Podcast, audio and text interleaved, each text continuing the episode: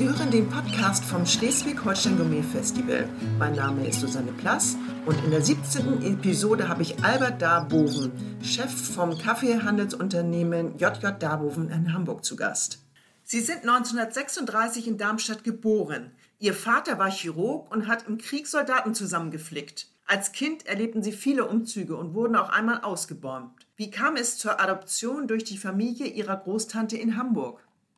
Ja, am 11. Äh, September 1944 wurden wir in Darmstadt ausgebombt. Nur meine Mutter und ich waren unten im Keller und sind dank eines gegenüberliegenden kleinen Parks lebend aus dem brennenden Haus herausgekommen und konnten dann die Nacht in dem Park verbringen. Von da sind wir dann am nächsten Tag gen Kulmbach gewandert, per Anhalter oder auch per Eisenbahn. Und in Kulmbach lebte die Schwägerin meiner Mutter und die hat uns dann im September 1944 aufgenommen. Von da an sind wir 1945 nach Urach gegangen. Mein Vater ist aus dem Krieg zurückgekommen und wurde Chefarzt im Haus auf der Alp. Er hatte sogar einen sehr prominenten Besucher gehabt, General Massu von Dien Bien Phu, der verletzt war, den er auch wieder hergestellt hat. In Urach bin ich dann zur Schule gegangen, habe dort meine Gymnasiumaufnahme geschafft von Urach aus hatte meine Mutter dann die Idee, auszuwandern, weil mein leiblicher Vater inzwischen verstorben war. Wir hatten Zwischenstation in Hamburg gemacht. Es war mit der Habak gesprochen worden, um rübergeschifft äh, zu werden zu meinem Onkel, der in Iowa in Davenport lebte. Kaum waren wir in Hamburg bei der Familie Darboven, weil meine Großtante ist ja nachher meine Adoptivmutter geworden und dann ist lustigerweise meine leibliche Mutter meine Cousine ersten Grades geworden. Und der Arthur Darbuven sagte, das kommt gar nicht in Frage, du bleibst hier und du wirst mal mein Nachfolger. Zwei Jahre später wurde ich auch dann schon adoptiert, wurde dann abends nochmal von meiner zukünftigen Adoptionsmutter auch darauf vorbereitet, wenn du morgen beim Notar da unterschreibst und du wirst ja unser Kind, muss das von innen herauskommen, dein Ja. Also das fand ich rührend, wie meine Großtante, die selbst kinderlos war, mit so einer Anfrage kam. Welchen Anteil an Ihrem Erfolg, an Ihrer Lebensweise hat Ihre Ausbildung in Luisenlund?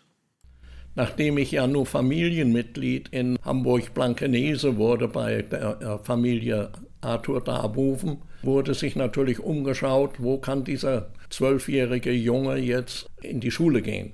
Es wurde dann das gerade eröffnete Internat Luisenlund ausgeguckt und ich war einer von den ersten 40 Schülern. Und Luisenlund ist für mich auch Lebensrichtungsweise gewesen in der Form, dass wir gleich zu lernen bekamen, einer für alle, alle für einen und wir in einer klassenlosen Gesellschaft dort lebten, obwohl sehr viele Kinder aus adligen Familien dort waren. Aber alle wurden gleich behandelt. Das ist von Hermann Lietze die Philosophie, wie man junge Leute erzieht. Da steckt sehr viel Power drin. Also ist Louisenlohn für mich eine richtungsweisende Schule gewesen, die ich Ende März 1953 verlassen habe mit der mittleren Reife und habe dann meine Lehre am 1. April im Freihafen bei der Firma Bernhard Rothforst begonnen. Äh, ist für mich natürlich auch wieder ein Lebenswegweiser gewesen, denn ich wurde drei Jahre ausgebildet in der Firma Rotforst, wurde in den drei Jahren einmal ein Jahr nach England geschickt zu deren Agentur und machte 1956 meinen Handelsgehilfenbrief. Und als der fertig war, hat mich mein Lehrherr gebeten, ob ich nicht für ihn nach El Salvador, Nicaragua oder Costa Rica gehen würde, um dort die Kaffeekontrakte abzuwickeln und auch entsprechend Kaffee einzukaufen für das Hamburger Rohkaffeehaus. Sie sind seit 1960 im Familienunternehmen JJ Darboven mit Sitz in Hamburg tätig. Wie haben Sie mit Ihren Ideen das Kaffeehandelshaus weiterentwickelt?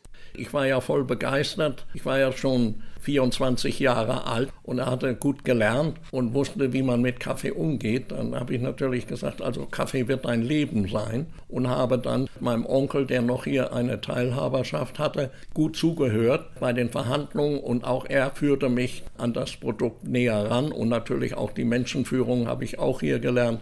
Also insofern habe ich da mich darauf vorbereitet auf meine zukünftige Aufgabe. Dann ergab es, dass der Markt ausgebaut werden muss und wir nicht nur in Norddeutschland uns beschäftigen, sondern wir müssten ja auch mal nach Bayern oder nach Württemberg oder ins Allgäu. Auch das haben wir getan und sind damals fündig geworden 1972, 73 eine Kaffeerösterei in Bayern zu übernehmen. Somit konnten wir den bayerischen Markt mit der Burghofmarke, so hieß die unsere Gastronomieabteilung, erheblich ausbauen. Ähnlich war es in Württemberg mit Funkfritsch in Stuttgart, auch eine kleine Kaffeerösterei. Genauso war es im Rheinland in der Nähe von Düsseldorf mit Spatenkaffee. So konnten wir systematisch durch Übernahme von einigen Mitbewerbern, die bereit waren, ihr Unternehmen abzugeben, den Außerhausmarkt zwischen Flensburg und Rosenheim bestens ausbauen.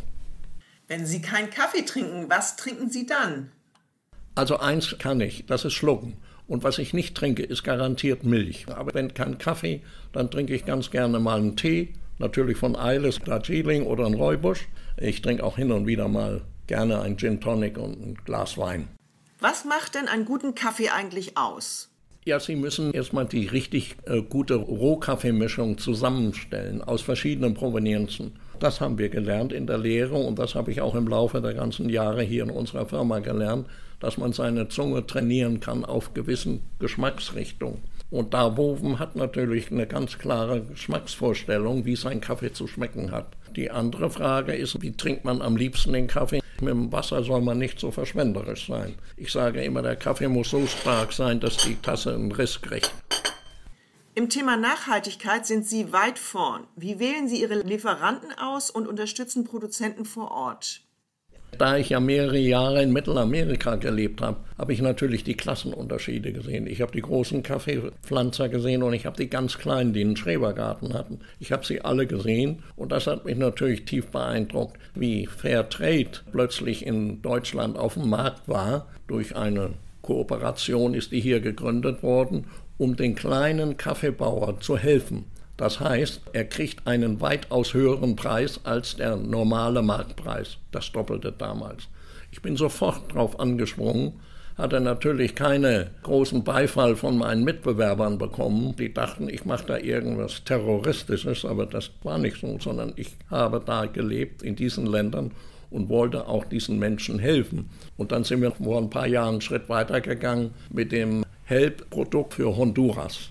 Da sind wir an Familien rangekommen, etwa 250 Familien, die in einem Distrikt in Honduras nur sich mit ihren eigenen Kaffeeplantagen beschäftigen. Auch da haben wir gesehen, dass die Kinder entsprechend sozial auch aufgezogen werden, was sanitär heißt und Bildung natürlich. Insofern habe ich da so zwei Richtungen. Einmal die Seite mit dem normalen Kaffee, aber auf der anderen Seite das soziale Moment, das wir hier ganz wesentlich unterstützen wollen. Und da sehe ich eigentlich eine Zukunft. Die Industrieländer müssen lernen, den Entwicklungsländern zu helfen. Das ist eigentlich eine gewisse Pflicht.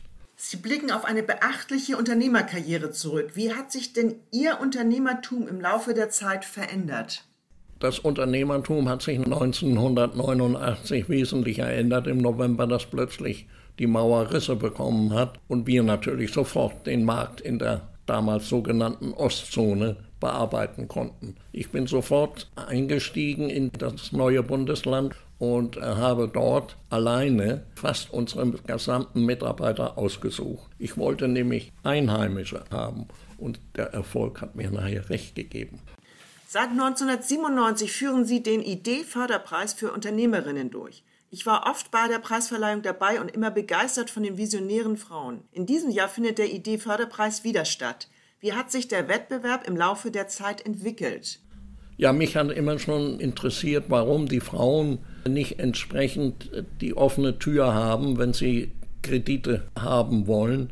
Während ein junger Mann, wenn der kam, der hat dann gleich das Glück und konnte das. Und da habe ich gesagt, jetzt müssen wir irgendetwas auf die Beine bringen, wo wir die Talente der Frauen ein bisschen rauskitzeln. Siehe da, das hat sich gelohnt, diese Idee Förderpreis zu installieren, nur für Frauen. Aber die Frauen müssen natürlich ihr eigenes Talent unter Beweis stellen, indem sie irgendetwas gründen, ob es eine Legierung für eine Flasche ist oder etwas mit Herzkammern äh, zu tun hat. Da müssen wir weiter dran arbeiten, denn die Frau hat Talente. JJ Darboven war lange Zeit Partner des Schleswig-Holstein Gourmet Festivals und ist es seit der 32. Saison wieder. Was gab den Ausschlag, erneut beim ältesten Gourmet Festival Deutschlands einzusteigen? Ich bin ein großer Fan von der Gastronomie, denn die Gastronomie ist ein Gewerbe, wo Sie als Lieferant persönlichen Kontakt mit dem Inhaber oder mit dem Gesellschafter haben. Also es bauen sich langsam für die Zukunft zwischenmenschliche Beziehungen auf. Das ist die eine Seite. Auf der anderen Seite, durch diesen Faktor der zwischenmenschlichen Beziehung haben wir auch die Gelegenheit, unsere Ware anzubieten. Wenn ich das nicht tun würde, sondern nur ein freundliches Gespräch, dann habe ich ja eine Unterlassungssünde begangen, indem ich ja eben nicht erzählt habe, ich habe auch noch Kaffee und Tee, wo ich garantiere mit meinem Service Ihnen helfen zu können in Ihrem Restaurant, in Ihrem Hotel, Foodwagen oder in Ihrer Bar. Wie wichtig sind solche Events wie das Schleswig-Holstein Gourmet Festival für die Esskultur und für eine Region? Naja, das Event soll natürlich die Qualität und den Genuss besonders vermitteln. Dieses Festival soll weiterhin diese Säule festigen, dass das jedes Jahr immer wieder stattfinden kann. Denn wir Menschen sind ja keine Eremiten, sondern wir müssen ja irgendwo ein Ventil haben, wo wir immer wieder gerne hingehen und uns aufhalten wollen, andere Menschen kennenlernen. Das vermittelt die Gastronomie. Obwohl die Gastronomie größtenteils im Lockdown verharrte, stieg der Kaffeekonsum der Deutschen im Jahr 2020 um gute 1,5 Prozent. Worauf führen Sie die Lust am Lieblingsgetränk der Deutschen zurück? Ja, natürlich hat sich jetzt einiges herausgestellt durch diese vielen Homeoffice, dass jetzt Kaffee mehr zu Hause getrunken wird und interessanterweise kaum Tee. Auch beim Coffee to go und Tea to go gibt es nicht da muss ich sagen, mit unserem Kaffeegetränk, das hat natürlich dann auch die Wege gefunden übers Internet und natürlich im LEH. Die Pandemie beeinflusst seit einem Jahr unser aller Leben. Was denken Sie als Unternehmer, Genussmensch, Kulturliebhaber und Gestütsbesitzer über Corona und die Folgen?